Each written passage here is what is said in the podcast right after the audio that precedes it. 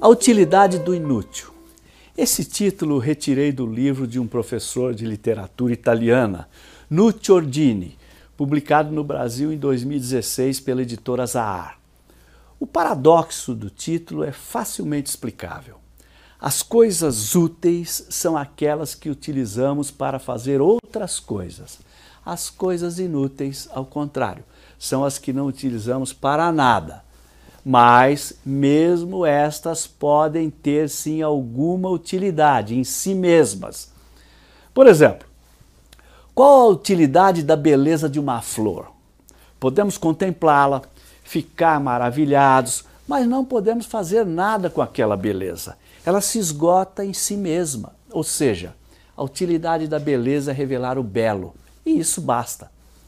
Um espírito utilitarista, desses que o mundo ainda agora anda cheio, pode até retrucar e dizer: uma flor bela tem utilidade, sim, senhor, pois com ela podemos enfeitar um vaso e até mesmo vendê-la para obter dinheiro, como fazem os floricultores.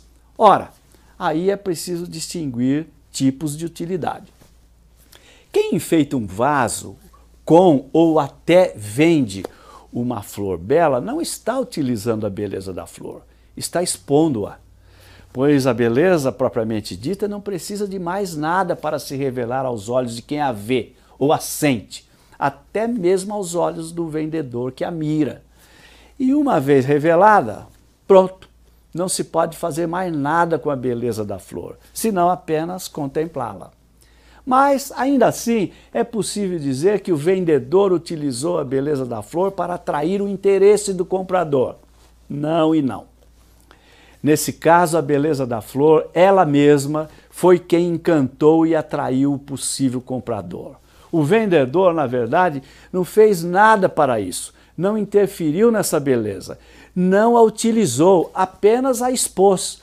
O vendedor expõe e a beleza da flor se impõe por si mesma. É um valor em si.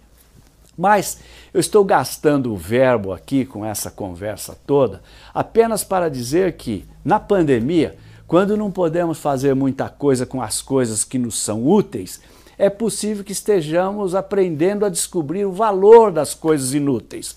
Qual a utilidade, por exemplo, de estar eu aqui a dizer estas palavras, digamos, inúteis? Eu próprio não sei, mas continuo falando. Por quê? Há alguma coisa que me leva a falar. E quando paro momentaneamente, porque me faltaram as palavras ou até a sintaxe, faço outra coisa inútil. Fico olhando pela janela, contemplando as palmeiras do quintal que balançam ao vento contra um céu azul com nuvens brancas e esparsas, querendo fugir. Qual a utilidade disso? Também não sei.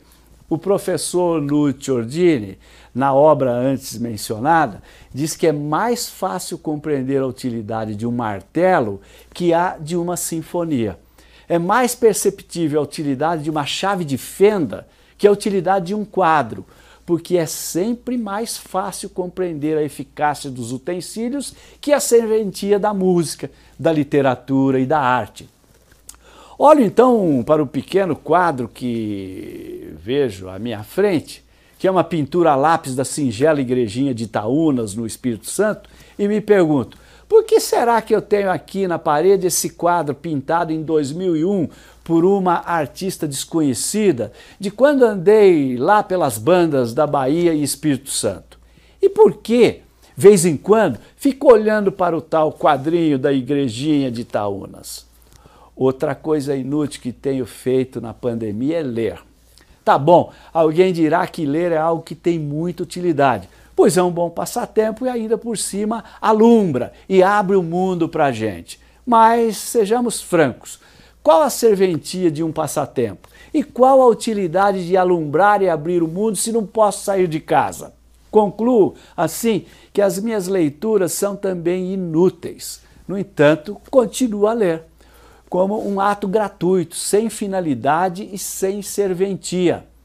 Acabei de ler, por exemplo, o excelente romance da Giovanna Madalosso Suíte Tóquio, que levanta um dilema atualíssimo de mães e babás, mas não resolve nada desse dilema. No entanto, adorei o romance e até recomendo a leitura. Vai entender, né?